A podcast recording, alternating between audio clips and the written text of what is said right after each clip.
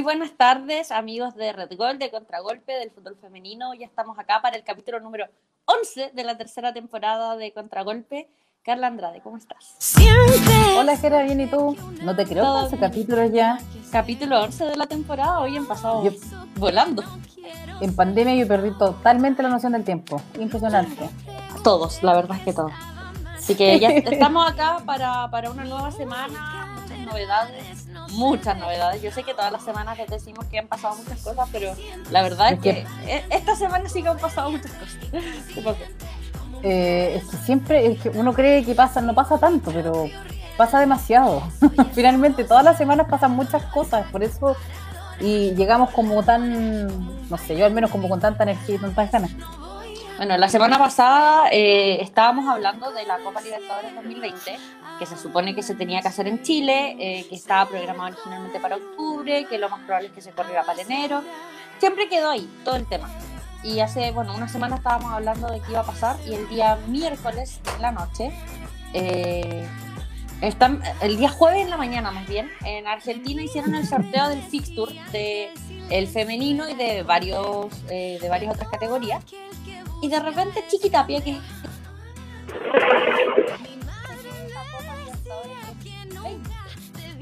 se va a hacer en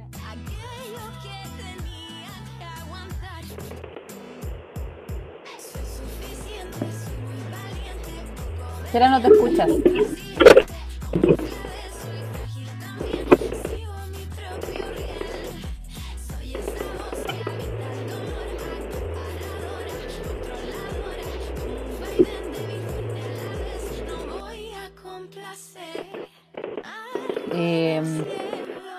Ahora sí.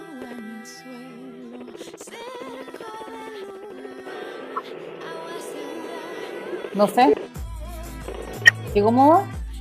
¿Se escucha? Ahí sí te escucho recién. Yo, yo tampoco te escuchaba, estuve mucho rato hablando sola. Lo siento mucho. Bueno, No- sé qué pasó. eh, Yo no sé si la gente también me, me escuchaba, la verdad, pero como que se mutió. Vamos de nuevo Bueno, por si fin. Rewind. Eh, en Argentina filtran que se va a hacer la Copa Libertadores 2020 en marzo de 2021 en Argentina.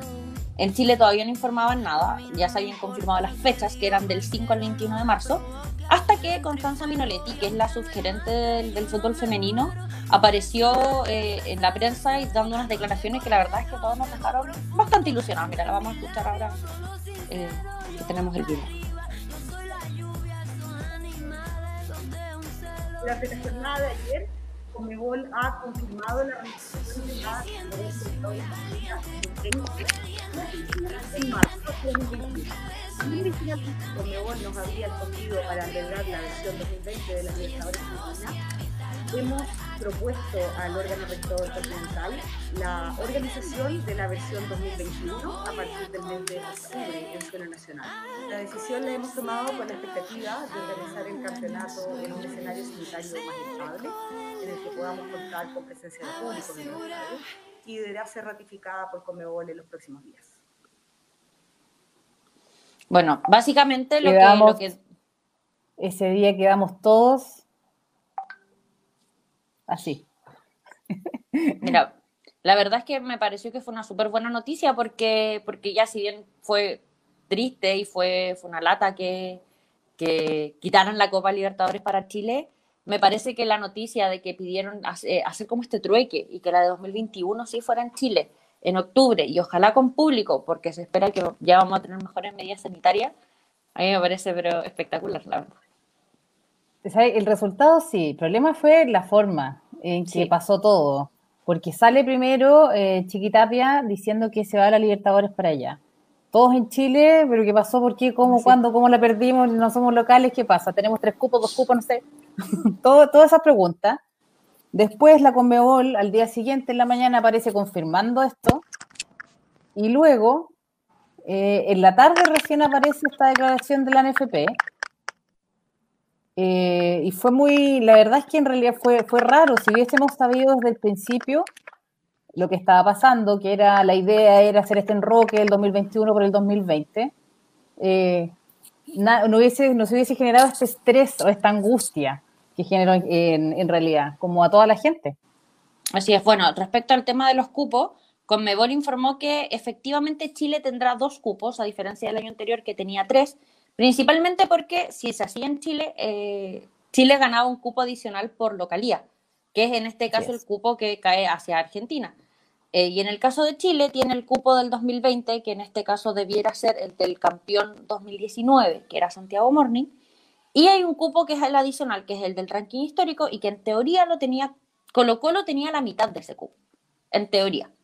Ahora, el problema es que en las bases 2020 no aparece algo respecto a la Copa Libertadores 2020. Aparece todo sobre la Copa Libertadores 2021. Entonces, ¿qué pasa? ANFP tiene que confirmar que, qué va a pasar ¿Quién con va? ese cupo al final. ¿Quién va a ir? ¿Quién no? ¿Cómo se va a disputar? Si Colo Colo tenía solo medio cupo o le van a dar el cupo completo.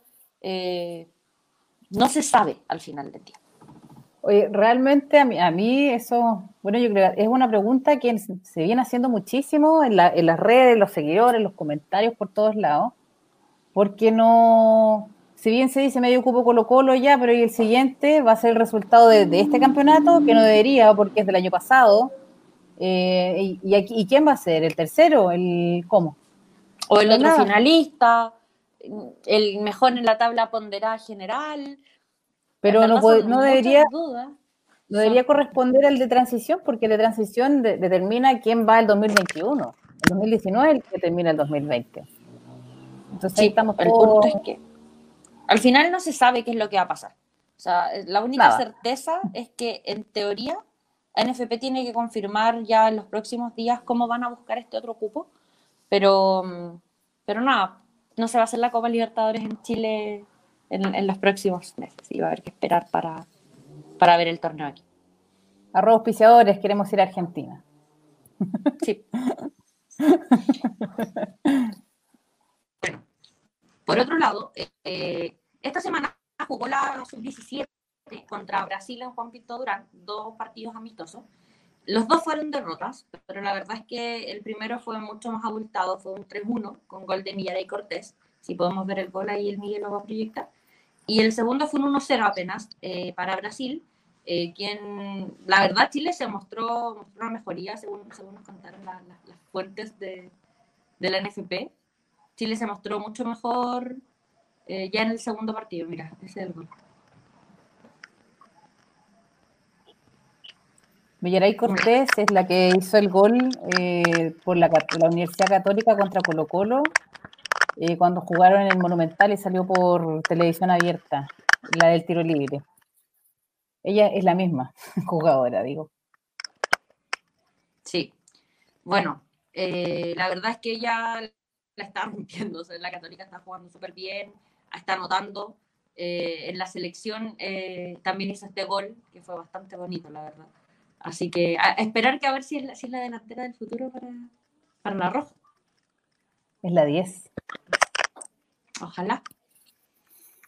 Bueno, por otro, 10. lado, eh, por otro lado, por fin ANFP confirmó qué día, a qué hora y en qué estadio se van a jugar los dos amistosos contra Zambia en la fecha FIFA de noviembre. Así que este sábado 28 a las 11 de la mañana en San Carlos de Apoquindo y el próximo martes 1 a las 6 y media de la tarde en el Estadio Nacional, la selección chilena va a recibir a Zambia, eh, ya que deberían ser los últimos amistosos antes del repechaje, que es en febrero.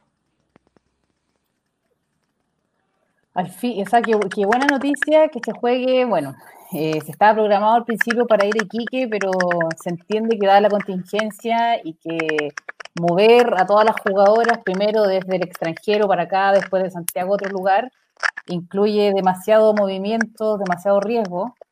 Eh, por lo mismo se va a hacer en Santiago. Eh, son buenos estadios, creo yo, los dos.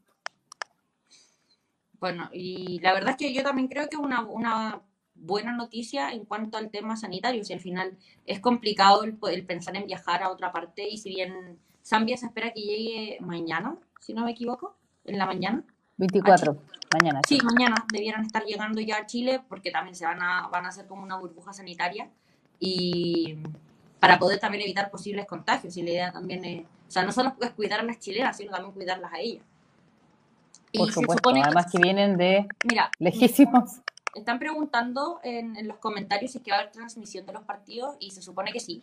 Chilevisión lo tiene que hacer oficial ahora en los próximos días, pero sí, sí. La, NFP en su sitio web ya lo confirmó que va a Chilevisión, así que no se preocupen. Así que a esperar que Chilevisión lo haga oficial, pero, pero ya es oficial. O sea, ya es oficial, pero no es público. No sé y adivinen quiénes van, adivinen adivinen, quiénes van también. Ay, estoy voy a volver al estadio, estoy muy feliz. Desde marzo. Yo hace mucho tiempo no veo la selección. En la misma época en que no juega la roja más o menos, hace como nueve meses. Así que la verdad es que yo estoy oh. muy emocionada por, por estos partidos. Es mucho tiempo, mucho tiempo. Además, nosotros tampoco nos vemos hace mucho tiempo, así que hay que aprovechar. Además. Bueno, eh, la NFP publicó la nómina para, para, para, estos partidos, la publicó el pasado viernes. Son 21 jugadores solamente, también por un tema sanitario no pueden convocar más. Cinco vienen del extranjero, nueve son de Santiago Morning, tres de la U, una de Colo Colo, un palestino, una Universidad Católica y una de la Unión Española. Yo creo que ella es la sorpresa más grande de la convocatoria, porque ella es seleccionada sub, eh, sub 17. Sí. Y la, Sonia En los partidos que, hicieron la semana pasada contra Brasil, Sonia Kif, eh, la verdad es que jugó, bueno, insisto, comentan porque los partidos no tuvieron transmisión, eh, que jugó súper bien y en verdad es como una de las figuras de proyección de la Roja y hoy, hoy recibe esta convocatoria para, para el primer equipo, o sea, francamente. Yo creo que se está apuntando a eso, al menos en la delantera, con, con la convocatoria de Sonia y con la de la, Isidro Olave también. Eh, como ya empezar a... ¿Cómo? ¿Tiene 17 o 18? ¿Quién? La Titi Olave. No, ella es sub-20, parece. Sí, pero tiene, ya, ya tiene 18, cumplió los 18 en abril. Pero también es súper joven, entonces, bueno. Proyección, muy bien. Totalmente. Bueno, en el arco Cristian Endler, Natalia Campos y Antonia Canales, que son ya las conocidas en, la portería chilena. Creo que es inamovible las tres. No, no, no, les veo mucho espacio a, otra, a, otras arqueras. En la defensa está Suelen Galás, Carla Guerrero, Javier Toro, Bárbara Muñoz, Geraldine Leighton y Rocío Soto. En el medio otra sorpresa. Sí. De Geraldine Leighton que vuelve a la selección después de mucho tiempo. Sí, más, de un año, de hecho. En el medio campo van a estar Naya López, Karen Araya, Francisca Mardones, Daniela Pardo y Yesenia López, la balona. Y en la delantera, Yanara Edo, que volvió por fin con ritmo en rayo, eh, Rosario Almaceda, que también volvió a jugar este fin de semana en Santiago Morning, Isidro Lave, Daniela Zamora, que es la goleadora del torneo, lleva nueve goles. Así que creo que debe ser la, la convocatoria más merecida, la verdad eh, la Urrutia, Javier Arroa y Sonia Kif, que es la gran sorpresa de, José Letelier para esta fecha fija.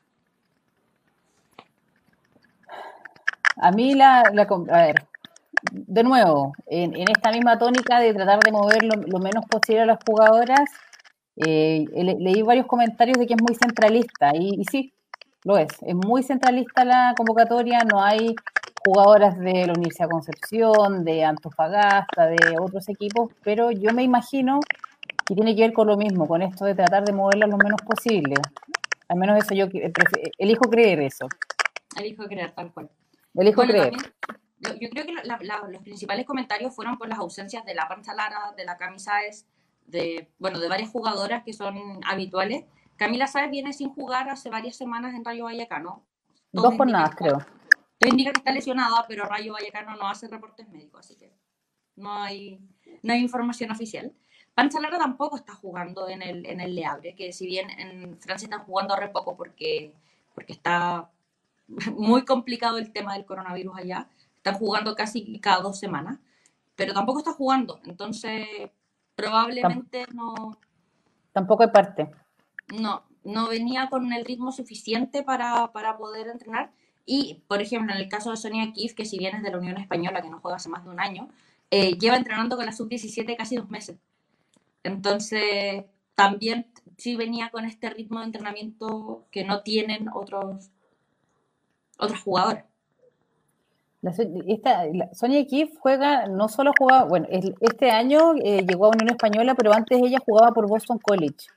Y Boston College ya no pudo participar más y se suponía que entraba este año con Unión Española, pero se canceló el, la primera vez, entonces no la pudimos ver, pero ella eh, es goleadora.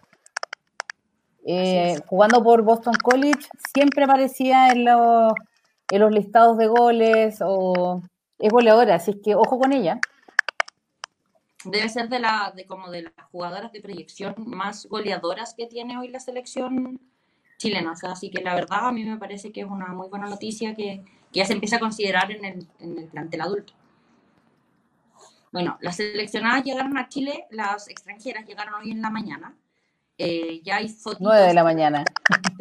Llegaron muy temprano, así que mira, ahí vamos a ver las fotos. Villa nos tiene la, galería de las, de las chicas ya entrenando en, en, Quilín. Eh, se supone que van a entrenar toda la semana. Se espera que a mitad de semana hablen José Letelier y también Cristiana Endler. Eh, nada, entrenaron una hora a las 5 o 6 de la tarde más o menos. Tu primer entrenamiento pensando en, los partidos del sábado.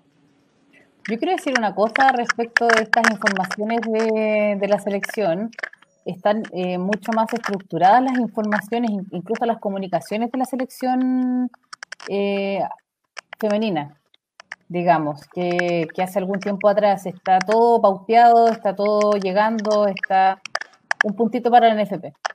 Se está profesionalizando muchísimo más que, que hace un tiempo, o sea, no estamos diciendo que antes no, no fuera profesional, pero hoy sí que está con un tratamiento pero profesional nivel Dios, o sea, de verdad 10 puntitos. Sí. Me parece que eso hay que destacarlo, porque no siempre es todo malo para la NFP. No, no, no, no, todo es tan malo. Eh, bueno, también hablaron hoy día, hoy día en la tarde las dos López, Naya López y Yesenia López, sobre, sobre lo, que va, lo que se viene contra Zambia. Y para Naya López es súper importante el poder volver a jugar eh, después de los tantos meses de pandemia y, de para sin fútbol. Vamos a escucharla. Bueno, creo que el, el tema que nos ha venido mal a todos eh, nosotros como ahí ha sido algo inusual. Eh, ahora con ritmo, en competición, que el rival es el mejor que nos podía tocar para preparar ese partido y bueno, súper contenta de, de, poder hacerlo Bueno, creo que va a ser súper importante eh, mantener el ritmo del partido, ellas son físicamente mucho mejores y creo que, que va a ser súper importante manejar los tiempos, tener muchísimas ayudas eh, bueno, y sobre todo mantener la posición para intentar desgastarla lo máximo posible. Bueno, en el caso de, de Paloma López, ella también también habló respecto al rival y para ella cree que lo mejor que le puede pasar a la Roja es eh, enfrentarse a un rival africano muy parecido a, Camerún. Bueno, primero que todo, feliz de estar acá, eh, que me hayan llamado nuevamente, así que esperemos que se nos den bien las cosas. Eh, van a ser partidos duros, como, como los de siempre, así que esperemos que nos vaya nos vaya bien, esto nos, nos va a servir para el repechaje, así que eh, vamos a ir con todo. Yo creo que va a estar súper complicado, difícil. Eh, tenemos buen equipo y, seguir entrenando lo que hemos hecho durante todo este tiempo, que así se nos han dado los resultados. Y, nada, pues eh, ver en cancha lo que sucede.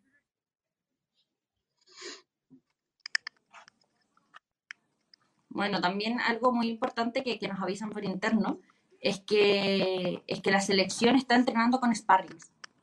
Eh, de la sub-17. De la sub-17, muy bien. Oye, la, la, la, Paloma López eh, ah, dice que está muy agradecida de la convocatoria, pero por favor, lo que está jugando esa mujer en la U. Eh, Naya López también está jugando, estuvo ausente una semana, algo así, por una lesión, algo, algo después la vimos con tape en la rodilla, no sé qué fue. no lo informaron tampoco. Eh, pero también es, titular fija en el Santa Teresa, así es que las dos convocatorias tremendamente merecidas y muy, muy bien. Sí, opino lo mismo, la verdad. Bueno, volviendo al torneo nacional, eh, este fin de semana pasaron varias cosas, no sé si tan sorpresivas, pero, pero que los que están arriba siguen arriba, eh, se han caído muy pocos y los de abajo también están, están empezando a subir su nivel. Por ejemplo, eh, Fernández Vial por fin sumó de a tres puntos al golear a, a Cobresal por 7 a 1. Cobresal. Así es, el partido Oye, pero fue... se sacó, se sacó de encima eh, todos los goles que no pudo hacer en todos los otros partidos, eh, Fernández Vial. Bueno, por otro lado, Iquique también ganó de a 3, ganó por 3 a 2 a Deportes Temuco. El partido fue, nada, tuvo una particularidad. Fue el único partido de la fecha que no fue transmitido por streaming, pero Deportes Iquique publicó en sus redes sociales los goles que hicieron.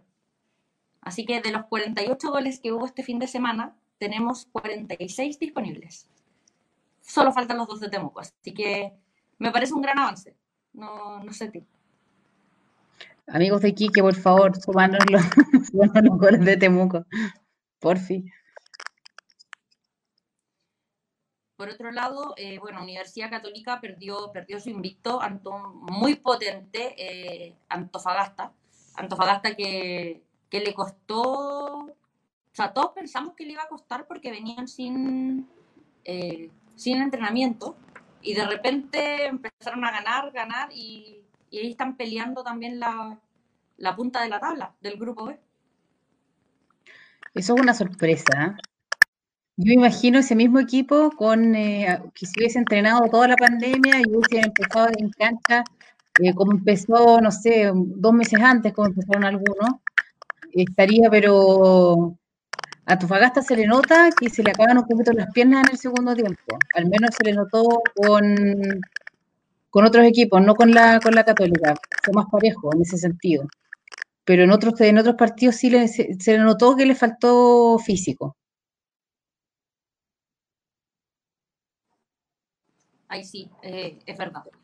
Pero bueno, también hubo un clásico de colonias. Audax Palestino se, se enfrentaron en, en, la Florida y Audax se llevó el triunfo. Empezó ganando Palestino por 1-0 con un golazo de la Rulli Riquelme.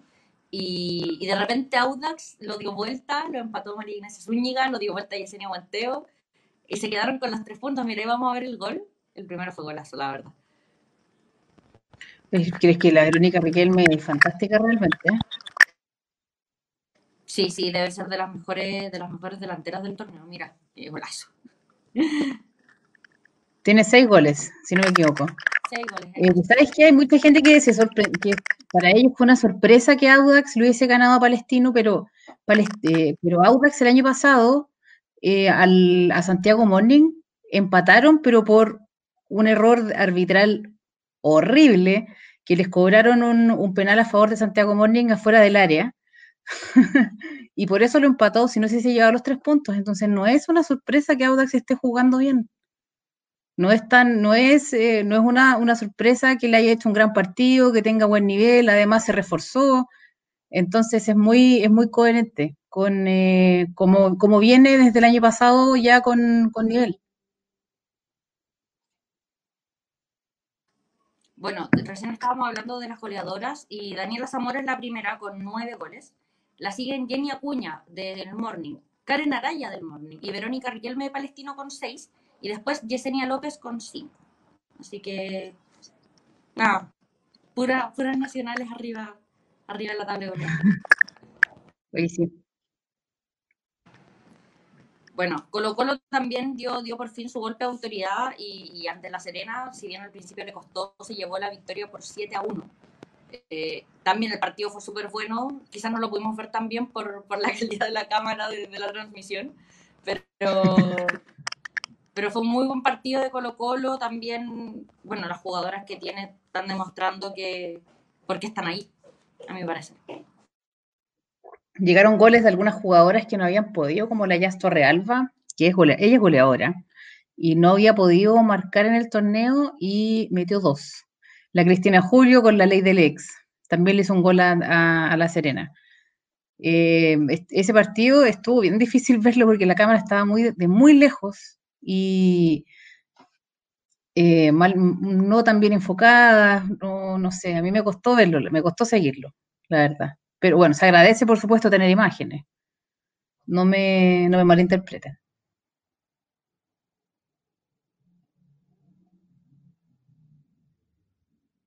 Jera.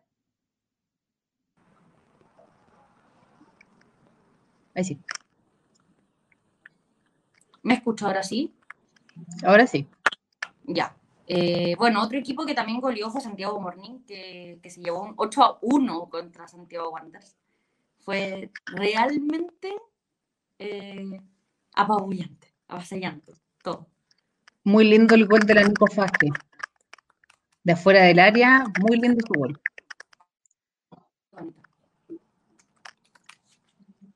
Bueno, eh, por otro lado también Everton y, y Puerto Montt protagonizaron un empate a 3 de locos en el Estadio Sausalito.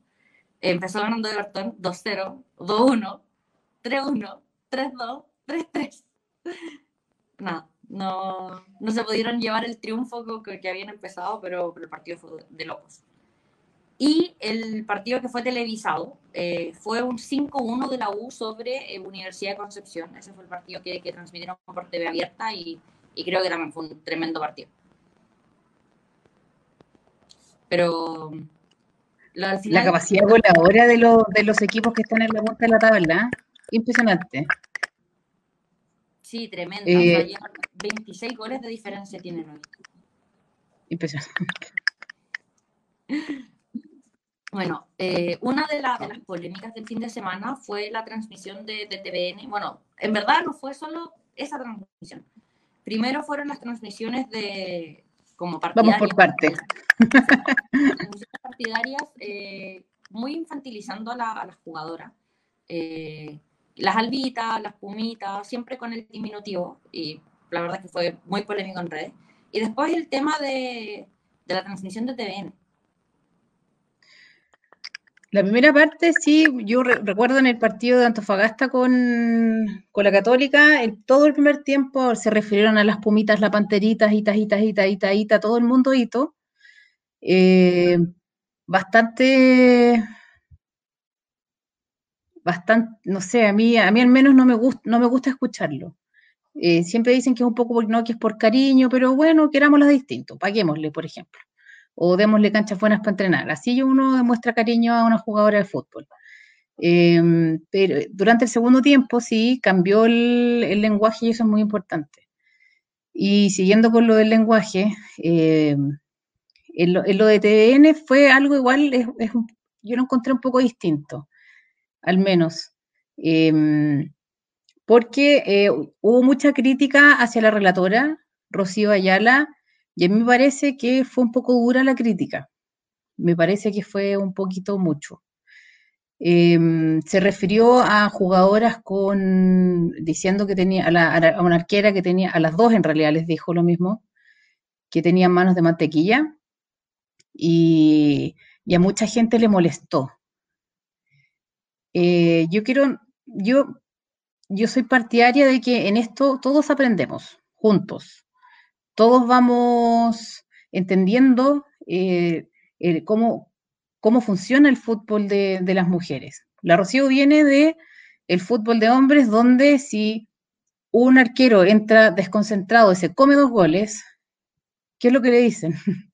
Como mínimo le dicen algo así. La diferencia está en que acá uno tiende a, a proteger un poco más a las jugadoras porque uno entiende también la falta de formación, la falta de recursos, y bueno, hay tantas cosas que nos faltan todavía en el fútbol de mujeres, pero me parece a mí que, que se excedieron un poquito, que la Rocío eh, viene, como les digo, también viene aprendiendo recién, hay muy pocas relatoras, y ella viene entrando también al, a, este, a, este, a este campeonato, viene recién aprendiendo, y incluyamos, no saquemos a la gente cuando se equivoque una vez, a mí me parece que es al revés, tenemos que aprender todos juntos, así como no hay estadísticas, no hay datos, ese equipo se está preparando eh, partido a partido, y, eh, así es que yo creo que hay que, hay que seguir impulsando que eh, se incluyan más relatoras y no sacarlas cuando pasa una cosa así, más sobre todo entendiendo que es algo que es trabajo. Así es que no sé qué opinas tú, Jera. La verdad es que estoy súper de acuerdo. O sea, creo firmemente que, que, con la mujer, por lo general, se es mucho más crítico que con los hombres. Así que nada, un abrazo a la Rocío, que tremenda labor que está haciendo relatando en TV abierta. Creo que es un hito importantísimo. Eh, así que eh, ojalá que, que, los errores que cometió, que me consta que sabe que los cometió, no los vuelva a cometer. Pero, pero también creo que hay cosas mucho más graves, como por ejemplo el relator de Santiago Wanderers hace una semana diciendo que las piernas de la, de la, de la árbitro eran preciosas. Me parece que eso es mucho más grave que... que, que eso es grave. Eso bueno. es grave, creo yo. En fin, la fecha 5 ya está programada eh, para este fin de semana y hay dos partidos que están suspendidos, eh, que se van a posponer y se van a programar ya en los próximos días, que son el de Palestino con Santiago Morning en el grupo A y el de Universidad de Chile con Colo Colo en el grupo B. Eh, el sábado, Deportes Temuco con Everton en el Germán Becker. El domingo, en la mañana, Wanders contra Iquique en el Elías Figueroa. Puerto Montt contra Audax Italiano en el Estadio Antonio Varas, que es donde están jugando. Y por otro lado, el sábado, el Antofagasta va a recibir a Fernández Vial, eh, Universidad Católica, Universidad de Concepción, por fin en San Carlos de Apoquindo, y Cobresala Deportes La Serena en el Complejo Amador Donoso, también el día sábado. Se espera que el partido transmitido por el CDO sea el de Universidad Católica con Universidad de Concepción, por el horario, pero de momento no está confirmado en la página de la NFP.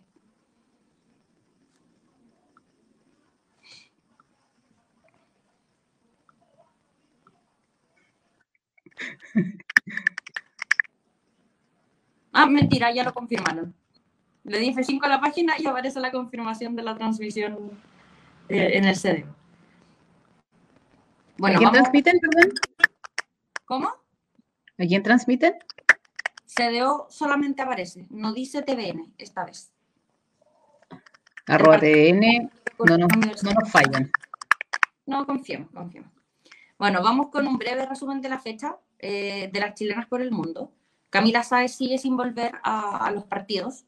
Suspendieron dos del Reto Iberdrola, que son el del el Cáceres, de Santibáñez y Queda, y el Albacete de Nati Campos, que también les han suspendido varios partidos por, por COVID. Por fin, Christian Endler y el PSG le ganaron al Lyon por 1-0 este, este viernes. Fue de locos. Casi cuatro años que el Lyon no había, no había perdido por la Liga Francesa. Imagínense eso. La última vez que, le, que, alguien le ganó al Lyon fue en diciembre del 2016 y fue el mismo PSG que le ganó 1-0 por la liga. Impresionante. Impactante, impactante. Yo creo que celebró París, Chile completo también, porque es un marca un eh, marca una diferencia súper grande. El, el Lyon es conocido porque no le gana absolutamente nadie. Y uno de los pocos que conoce al, al PSG y que tiene la capacidad de ganarle es el PSG. Y al fin lo consiguió. Y con la Diana en el arco, que cumple ahora, si mal no recuerdo, son ocho fechas con el arco en cero. Así es. Así que tremenda, tremendo este fin de semana para, para la Tiani. Bueno, Pancha Lara sigue última en Francia. De nuevo Le Abre perdió, suman apenas cuatro puntos. Y el Rayo Vallecano por fin ganó, derrotó al Betis, que es uno de los mejores equipos de, de, de, la temporada en España, así que creo que un gran golpe anímico para seguir a por el título. O por lo menos le ganó, la, Betis, pero, le ganó al Betis, pero perdió el otro, el otro partido. Sí. Que jugó dos partidos la semana pasada. a la Torre Eiffel. Mira, aquí, aquí Stefan la Torre Eiffel. Yo si, si, hubiese estado en Francia, me voy, en París, yo me voy a la Torre Eiffel a celebrar el triunfo del PSG. Sí. Bueno, este fin de semana no hay fútbol internacional porque es fecha FIFA, así que está suspendido el torneo en Francia y también en España. Así que solo hay Red Iberdrola, que es la, la, segunda división en España, y vuelve el torneo en Argentina. Eh, Camila Pavés eh, con Lanús se van a enfrentar a River Plate en la primera fecha en el grupo D del, del torneo. Los otros integrantes son Racing y Villa San Carlos. Así que a ver, qué, a ver cómo le va esta temporada que le vaya bien. Más encima va a, va a debutar con su ex equipo de inmediato. Así es. Bueno, vamos a lo que nos convoca, que ya tenemos a la invitada esperándonos en el backstage hace unos minutos. Estamos hoy con Josefina Gamer, jugadora de Universidad Católica y ex Sporting de Gijón. Hola José, ¿cómo estás? Hola, ¿cómo estás? Ay, no, Yo no la escucho.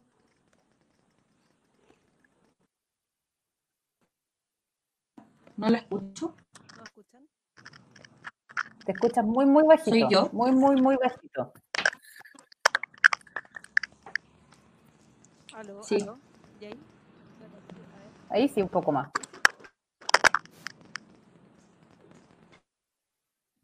Estoy cambiando los micrófonos. ¿Este me escucha mejor? Ahí sí, ahí sí. Ya. Hola, ¿cómo Hola, están? José. Gracias por invitarme. Bien, ¿y tú? Gracias a ti por venir. Bien. Bien, todo bien. La Jera no se escucha ahora. Yo sí te escucho en Oye, mi audio, tú. ¿me escucho? ¿Me, me Sí, ahí escucho sí. yo? Ahí sí. Ya, mi, mi audio ha dado, pero la nota alta todo el programa. Bueno, gracias a ti por, por aceptar la invitación. por estar en el Eh, bueno, empezando Sí, ¿cómo- en verdad, muchas gracias por este invitarme. 2020? Empezando, ¿cómo ha sido para ti este Eh, 2020 con, con Universidad Católica? Bueno, Creo un estamos como con 2020 delay. totalmente distinto, claramente, por... Tenemos delay, parece. Sí. ¿Qué hacemos? ¿Aló? ¿Aló? No, no, eh, ¿nos escuchas bien? Hay Yo como escucho, delay, creo. la escucho bien. Sí, la escucho bien, pero también creo que hay un poco de delay. No sé si es de mi parte, del ¿Te puedes programa, desconectar y no volver a conectarte?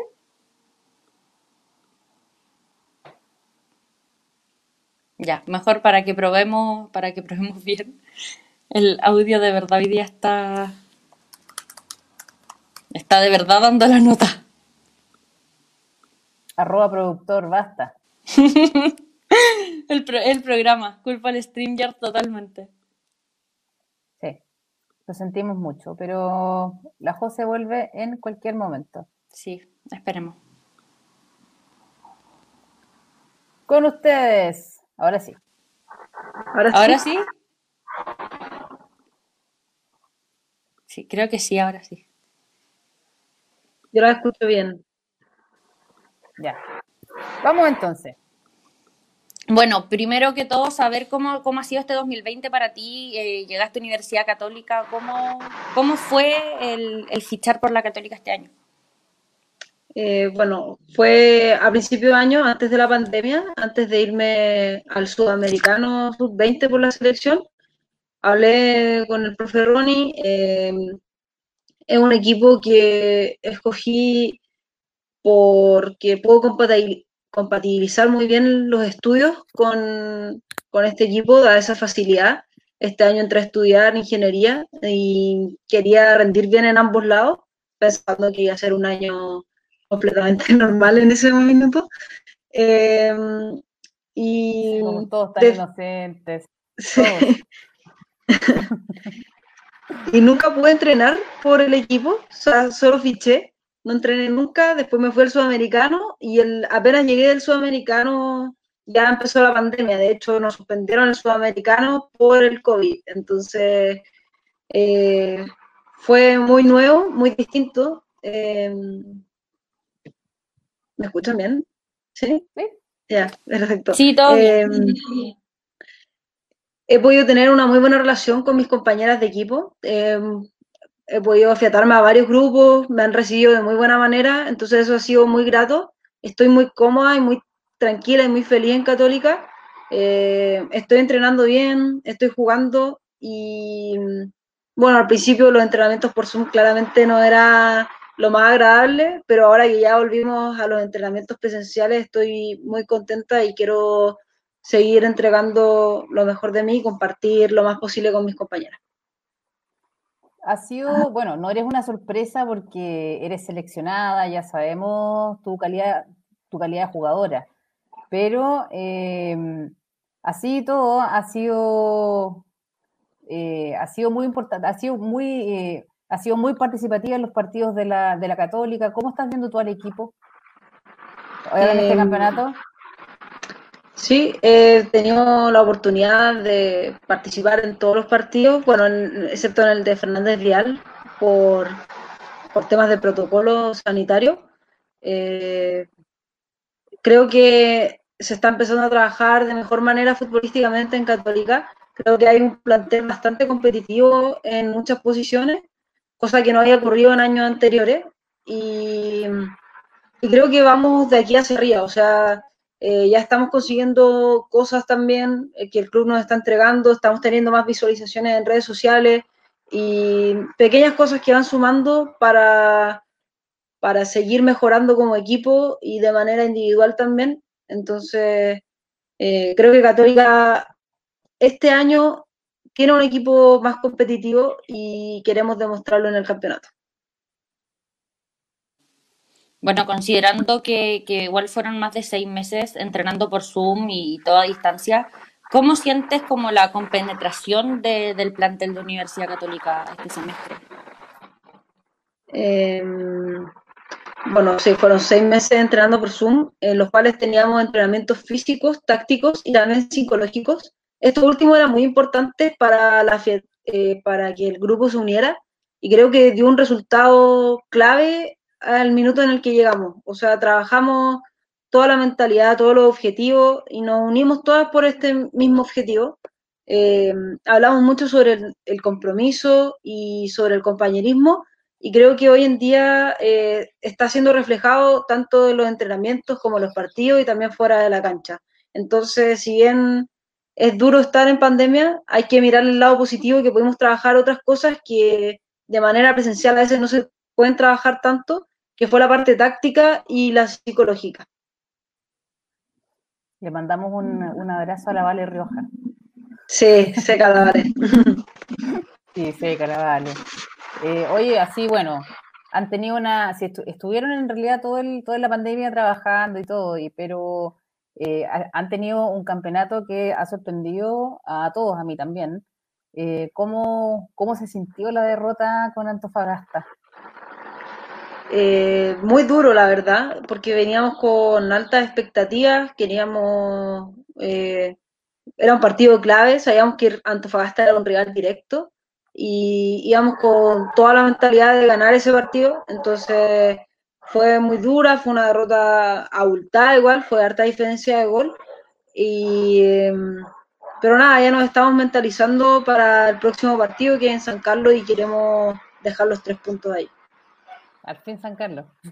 Sí. Bueno, de hecho, volviendo a ese mismo tema, del tema de, de jugar en la cancha principal de San Carlos, ¿cómo ves esta iniciativa de por fin que le- les están pasando el estadio principal? Que, que lo han pedido mucho los hinchas en redes sociales, ha sido muy, muy pedido que las cruzadas jueguen en San Carlos. Sí, se organizó una campaña. eh, bueno, eh, un orgullo en verdad jugar en esa cancha. eh, estoy contenta porque se haya logrado. Eh, a nosotros nos habían comunicado hace varias semanas, antes de, creo que para, para, para el partido Colo Colo más o menos nos informaron que ya íbamos a poder utilizar el estadio para ese partido. El año pasado también se utilizó para Deportes Temuco. Y la idea desde el club es que cada vez se vaya utilizando más, pero tienen todo un protocolo y un reglamento de la utilización de la cancha eh, que nos informaron y nada, como jugadoras claramente queremos jugar todos los partidos de local ahí como lo están haciendo algunos otros equipos de fútbol femenino, pero esperemos que de a poco nos estén dando esa oportunidad y nosotros hacerlo de mejor manera yo creo que también es clave para que se siga dando esa oportunidad. Se abrió, el, se abrió San Carlos, eh, tienen eh, un equipo más competitivo, tienen un cuerpo técnico también más ambicioso. Eh, ¿Cuáles son las metas a corto plazo de, de la Católica? Bueno, a corto plazo es pasar a segunda fase, a los playoffs, y tienen todo un plan de desarrollo para los últimos dos o tres años que busca eh, ser un equipo totalmente competitivo y estar dentro de los cuatro primeros eh, en un campeonato regular, eso sí. Eh, de los cuatro primeros para pasar a playoff y seguir trabajando para mejorar y, mantener la competencia interna dentro del equipo. Bueno, y en, en, ese mismo camino, hoy Javi Moreno dijo en una entrevista que la gran meta de la UC es buscar la clasificación a la Copa Libertadores, pero 2020. ¿Cómo, cómo están trabajando, cómo sientes tú que están trabajando para, para poder llegar a, a, este como profesionalización o como a pelear los primeros cuatro puestos a corto plazo o mediano plazo al menos? Eh, bueno, creo que eh, como mencionaron antes, tenemos muy buen eh, el profe tiene muchos años de experiencia, estuvo en la selección, fue mundial. Eh, tenemos muy buenas jugadoras, eh, muchas han estado en procesos de selección. La Anto Canal está actualmente en una selección adulta, la Vale Montenegro fue llamada hace muy poco. Eh, tenemos casi todas las jugadoras que son regularmente titulares o están convocadas, han participado en más de algún proceso de selección, entonces hay experiencia y competencia interna eh, creo que lo que se busca es mantener este camino y seguir mejorando, traer más jugadoras que puedan aumentar este nivel de competencia de adentro para seguir fortaleciendo el rendimiento semana a semana y también los trabajos específicos que se hacen durante la semana. Y en Católica eh, se fijan harto también en la parte nutricional, en los porcentajes de adiposidad, de, de, masa muscular y todo, que son importantísimos eh, para el rendimiento profesional. Estuviste en España un año, eh, pasaste por el Córdoba, por el Sporting. Eh, ¿Cómo fue tu experiencia en España? Eh, fue una experiencia muy enriquecedora. Creo que crecí mucho tanto como jugadora como persona. Es un fútbol muy distinto que me costó inicialmente adaptarme, después ya pude jugar, tuve más minutos y todo. También había estado muy acostumbrada, venía desde la sub-17, en que jugaba todos los partidos de titular, acá eh, me tocó más competencia, me costó adaptarme al fútbol, eh, pero creo que en suma y resta salí eh, mucho más madura, aprendí muchas cosas allá, como te dije, tanto dentro como fuera de la cancha. Y me quedo con eso, como con toda la experiencia ganada y también, o sea, tremendo sueño de haber cumplido, de haber jugado en, en un país como España. Bueno, teniendo en cuenta también que, que, ya tuviste experiencia europea, ¿te proyectas volviendo, volviendo a Europa a mediano o, o largo plazo?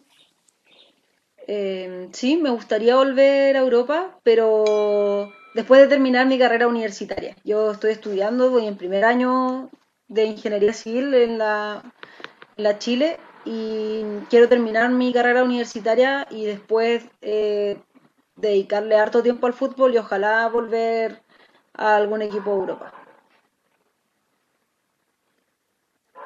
Eh, la sub-20 después del sudamericano no, no ha vuelto a entrenar. Eh, de hecho, como se ve como un poquito separado todo ese, ese grupo. Eh, bueno, pandemia también eh, metida en esto. pero tú te ves en, en algún momento pronto en la selección adulta? sí, la selección sub-20 no ha vuelto a entrenar. este era mi último año de seleccionada sub-20 también. Y he tenido algunos llamados a la selección adulta. Eh, claramente sueño con jugar ahí. Creo que todavía me falta mucho camino por recorrer. Creo que hay jugadoras que son totalmente superiores a mí, que están actualmente en la nómina en, mi posición. Eh, pero claramente sueño con y trabajo para estar en eso porque sé también que puedo lograrlo. Absolutamente sí, la verdad, que al menos creo yo. Bueno, eh, volviendo ya al tema del torneo nacional en general, eh, para ti, ¿cuál ha sido la gran diferencia de este torneo con los anteriores? O sea, teniendo en cuenta que también eh, hay mucha televisación, o sea, se están transmitiendo más o menos entre 6 y 7 partidos por fecha. ¿Cómo, ¿Cuál es la diferencia? ¿Crees que el nivel es superior a, a otros torneos? No sé. Yo creo que sí, que el nivel es superior porque el fútbol femenino ha crecido en Chile. sobre todo desde la Copa América, con toda la visualización que tuvo, después en el Mundial. O sea, la selección adulta marcó un antes y un después para todo el fútbol femenino chileno, creo yo. Eh, desde ahí que la gente conoce al fútbol femenino eh, y quiere verlo. O sea, antes de eso era muy poca gente que lo seguía y desde la Copa América hubo una hinchada muy grande llenando los estadios y se empezó a ver el fútbol femenino de otra manera. También se empezaron a profesionalizar muchos clubes, o sea, Colo Colo tiene a todas sus jugadoras con contrato, Santiago Morning también tiene a muchas jugadoras contratadas, la U también, hay muchos clubes que les están pagando a sus jugadoras, se está trabajando en el fútbol femenino y eso hace que eh, necesariamente, o sea, ya en consecuencia de que el campeonato sea mucho mejor al que era hace dos años, que fue el último que yo tuve. Em, creo que actualmente uno es lo de, bueno, Canal la TVN transmitió el primer partido, primer partido de fútbol femenino por TV abierta fue este año. Casi todos los partidos están siendo transmitidos por Facebook o por televisión. Em, y también la competencia que se está generando. Antes siempre era Colo Colo, la U, Palestino eh, y Santiago Morning los que iban a pasar a playoff en la zona norte. En, es que yo eh, la última vez que jugué fue el 2018, entonces seguía esa modalidad. Eh, y fue el, primer año, si no me equivoco, que fue de primera división. Y eh, fue el... Siempre eran esos cuatro equipos, los otros equipos iban de goleada por, por esos cuatro equipos. Ahora no, hay mucha más competencia. Audax está trabajando muy bien hace mucho tiempo. Hay Antofagasta está haciendo un muy buen campeonato. Eh, Católica está mejorando muchísimo también. Y así otros clubes que le están sacando puntos a los que van más arriba. Claramente todavía hay una brecha muy grande entre los, los cuatro más fuertes con los otros. Pero creo que cada vez es menor esa brecha y es porque se está trabajando mucho más en la iniciación de las jugadoras y en todo el trabajo que conlleva el fútbol femenino. Em, a mí me gustaría preguntarte, yo recuerdo haberte visto en Francia viendo el Mundial. Eh, ¿Cómo se siente para una jugadora ver a su selección en, un Mundial adulto? Eh, fue una muy buena experiencia, en verdad, estar en Francia viendo el Mundial. Em, claramente uno sueña con jugarlo, más que verlo desde la galería, pero Igual eh, quería alentar a mis compañeras, conocía a gran parte de las que están en ese plantel y fue muy emocionante poder ver un mundial de fútbol femenino. Yo vi el mundial de fútbol femenino del 2008, tenía 8 años, me llevó mi papá y en verdad nunca pensé que iba a haber otro o a los 8 años nunca pensé que iba a estar tan cerca del fútbol femenino como tan cerca de un mundial porque no solo estaba ahí en Francia sino que también conocía todo el cuerpo técnico de la selección, eh, soñaba con estar ahí, pero un sueño más realista que el que tenía a los ocho años, que nunca pensé que iba a estar nominada a la selección chilena y, ahora es un sueño más tangible el ir a un mundial. Eh, cada sudamericano que jugaba, la meta era conseguir esa clasificación,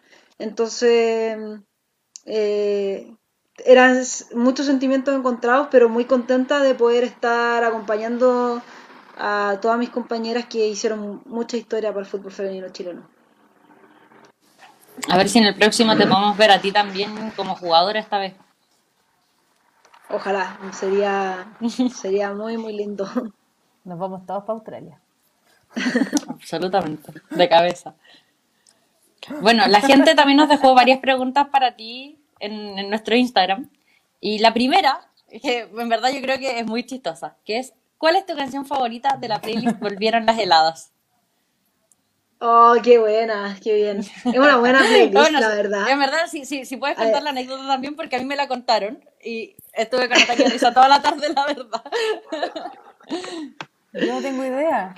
Eh, Volvieron las heladas es la playlist del equipo de Católica una playlist colaborativa que creó la Vale Núñez y em, agregamos todas las canciones como para antes del partido, para escuchar antes del partido.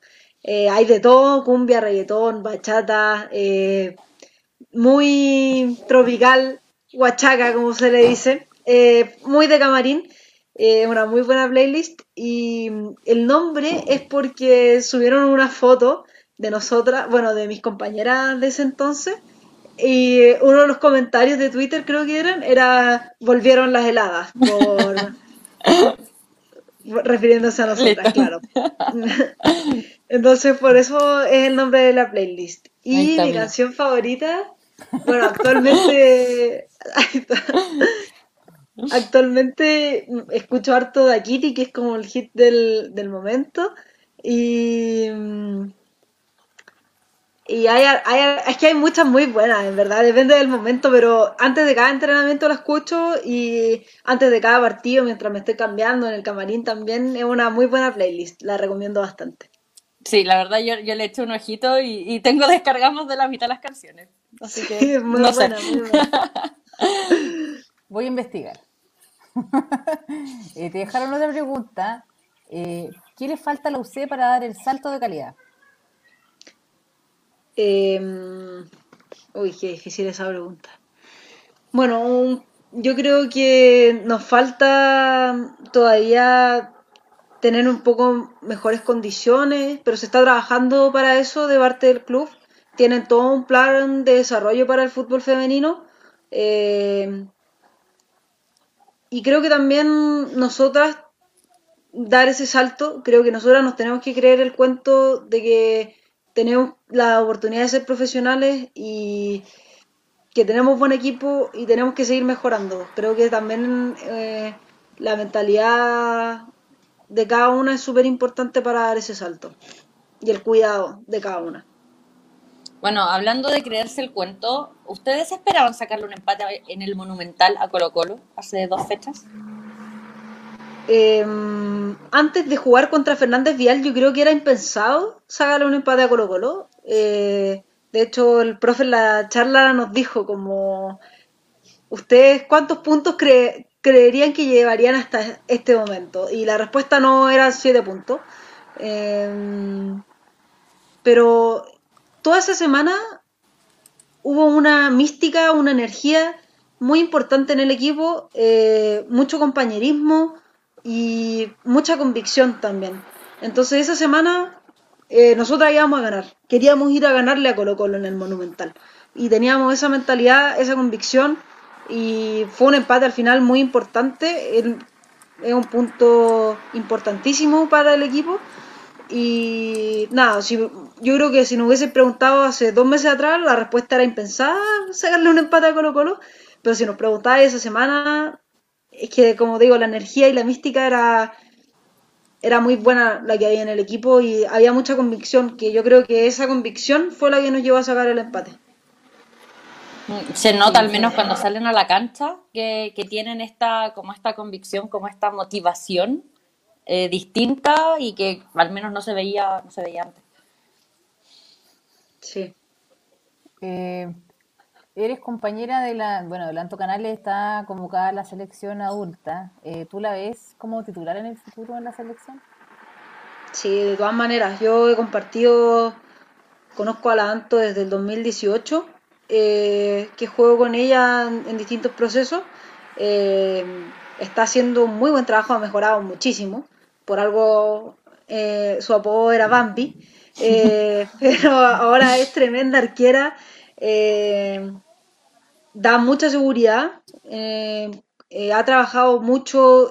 yo, o sea, desde el 2018 que la conocí hasta ahora ha mejorado mucho. Antes del 2018, hasta el 2018 mejoró un montón. Y hace seis meses también sí, o sea, tiene mucho potencial de mejora y en poco tiempo mejora mucho, aprende muy rápido, tiene el porte que es crucial y, es muy joven todavía y ha tenido eh, momentos de experiencia y partidazos que estoy segura en verdad que va a ser titular en la selección adulta más, más temprano que tarde. Se nota, o sea, el, el crecimiento que uno ve al verla jugar es exponencial, o sea, hoy es Sí. uno y mañana va a ser dos y pasado mañana va a ser cuatro. Sí. es de locos. Bueno, ¿cuál es tu sueño en el fútbol? Mi sueño en el fútbol es eh, consolidarme en la selección adulta, tener un puesto importante eh, dentro del equipo, jugar un mundial y mm, tener una, una buena pasada en el extranjero también. La última pregunta que dejó el público es, ¿cuál es tu equipo soñado para jugar? Eh, yo creo que el León. es que es muy buen equipo. Ustedes lo dijeron. Eh, lleva cuatro años sin perder la liga. eh, y también me gusta mucho el Barcelona. Por toda la. Como Barcelona, no solo femenino, sino como institución. Me gusta mucho, me gusta mucho la ciudad. Entonces, esos serían mis dos equipos que me gustaría jugar. ¿Cuál jugadora del León?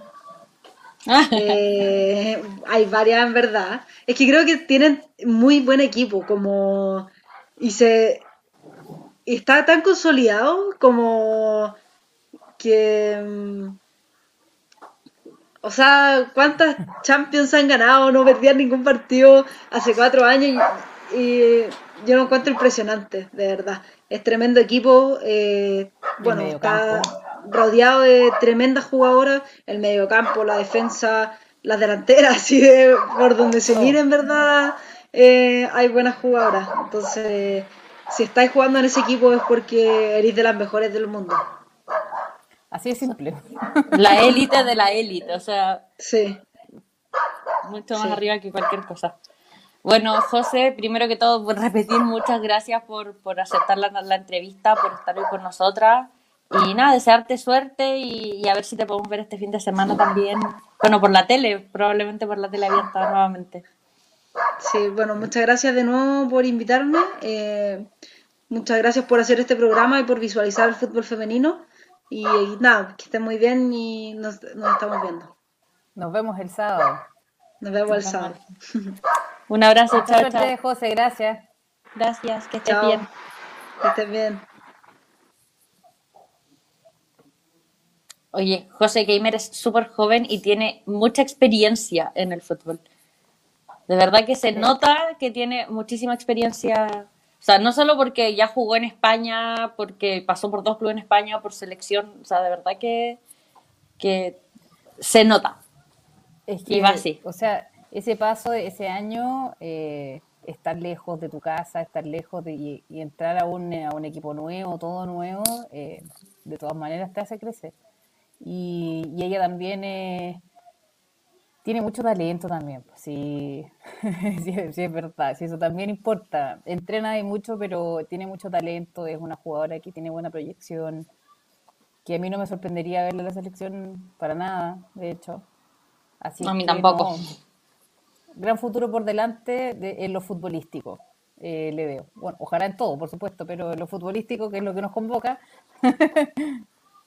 La verdad es que estoy súper de acuerdo. O sea, creo que, que se pueden venir cosas súper grandes y súper buenas para ella. Así que ojalá que la podamos ver, ver mucho más alto pronto. eso sí es verdad. Bueno, eh, ya estamos por hoy. Así que, Carlita, ¿alguna palabra al cierre que quieras decir algo? Eh, se me ocurren varias cosas, pero, pero principalmente, no, principalmente quiero, quiero pedirle al- a, lo- a nuestros seguidores, en realidad, paciencia, porque esto está recién empezando a, a crecer. No es que empezó recién, empezó hace mucho tiempo, pero se empezó a ver recién. Nosotras mismas hay muchas cosas, hay, hay muchos detalles que desconocemos y es porque hay poca información, porque hay pocos datos. Entonces, eh, si de repente se enojan mucho con alguien que esté relatando, que esté comentando porque sabe poco eh, o sabe menos que usted, que es parte de algún equipo, eh, téngale un poquitito de paciencia, ya vamos todos caminando para allá. No, no seamos tan lapidarios y crezcamos todos porque todos, todos estamos al final levantando esto, somos un equipo bien grande, va más allá, es más allá de la cancha. Así que 100% de acuerdo. eso. 100% de acuerdo. O sea, creo que es bacán tener al- algún relator que sepa, pero infinito. Es súper agradable cuando te dan datos y tú decís, oh, yo no sabía esto. Qué, qué buena. pero la verdad es que tal como dice la Carla, o sea, no hay una base de datos generalizada y pública de fútbol femenino. Es súper complicado encontrar información. Eh, creo que nadie tiene toda la información en el mundo, o sea, sin ir más lejos, pero, pero nada, o sea, eventualmente esto va a seguir creciendo, va a seguir mejorando, van a aparecer relatores que sean dioses y que no se equivoquen nunca y que, no sé, que todo salga súper bien. Eh, sí, criticamos infinitamente el machismo y también ojalá las infantilizaciones y la condescendencia para con las jugadoras cambie, pero, pero creo también que, que una relatora que está empezando tiene mucho más por dar y también creo que tiene una espalda grande, o sea, ella también está para cosas grandes, también está para crecer. Así que ojalá que, que los errores que ella sabe y me consta que sabe que cometió los mejore, eh, porque creo que tiene un tremendo potencial y, y lo puede hacer infinitamente mejor en lo- los partidos que vienen por TVN. Yo creo que es un equipo que también está, recién se está formando y está bien interesante. Los comentarios de la Jocelyn Fernández es bien acertada, es bien, es bien pausada. A mí me gustan, me gustan sus comentarios. No, y esto también considerando que, por ejemplo, cambió la, la, o sea, la, la reportera en cancha, que la semana anterior fue la Camila, ahora fue Denise, eh, es una, bueno, ella es de conocer, pero reportera distinta, conductor distinto, porque antes por TVN estaba Gustavo Huerta y esta semana estuvo Pedro Carcuro. Don Entonces, Pedro, mucho cariño, pero francamente, de fútbol femenino, nada. La chica de la U, mira la chica de la U, mira la chica de la UDEC, mira la... él, él- pero él es así con todo el fútbol. Ponlo a comentar cualquier partido y escúchalo atenta. Y te juro por Dios que te vas a dar cuenta que para él el, el chico no sé cuánto, el chico Lam, el chico de, de a todos. Es que las chicas no dice- tenían apellido. Era la chica nomás. La chica de la U, la chica de Sí, la suele, de no sé qué. suele, suele ser así en todo, así que, bueno, crítica para él en general. Pero es un equipo que se está formando recién, así que a esperar que mejoren y que, y que en los próximos partidos, eh, que se siga transmitiendo por TV abierta primero que todo, que creo que ya es un tremendo avance y que también, bueno, lo, ellos saben lo que tienen que mejorar. Así que, bien vamos, vamos nivelando para arriba, eso es verdad, pero ya eh, hemos, hemos estado en la, ya estamos en la tele, Eh, ya tenemos, tenemos un, estamos de poquito ganando terreno, así es que démosle un, un segundito de, de tiempo para, para que se ponga más a punto, pero, pero aprendamos todos a tener. tal cual, 100% de acuerdo. Eso, ese fue el programa de hoy. Nos vemos el próximo lunes con todas las novedades de la fecha FIFA, de la fecha 5 también. Así que nos vemos el próximo lunes en un nuevo capítulo de Contragolpe. Atentos a las redes sociales porque vamos a estar en el estadio viendo la selección. Chao.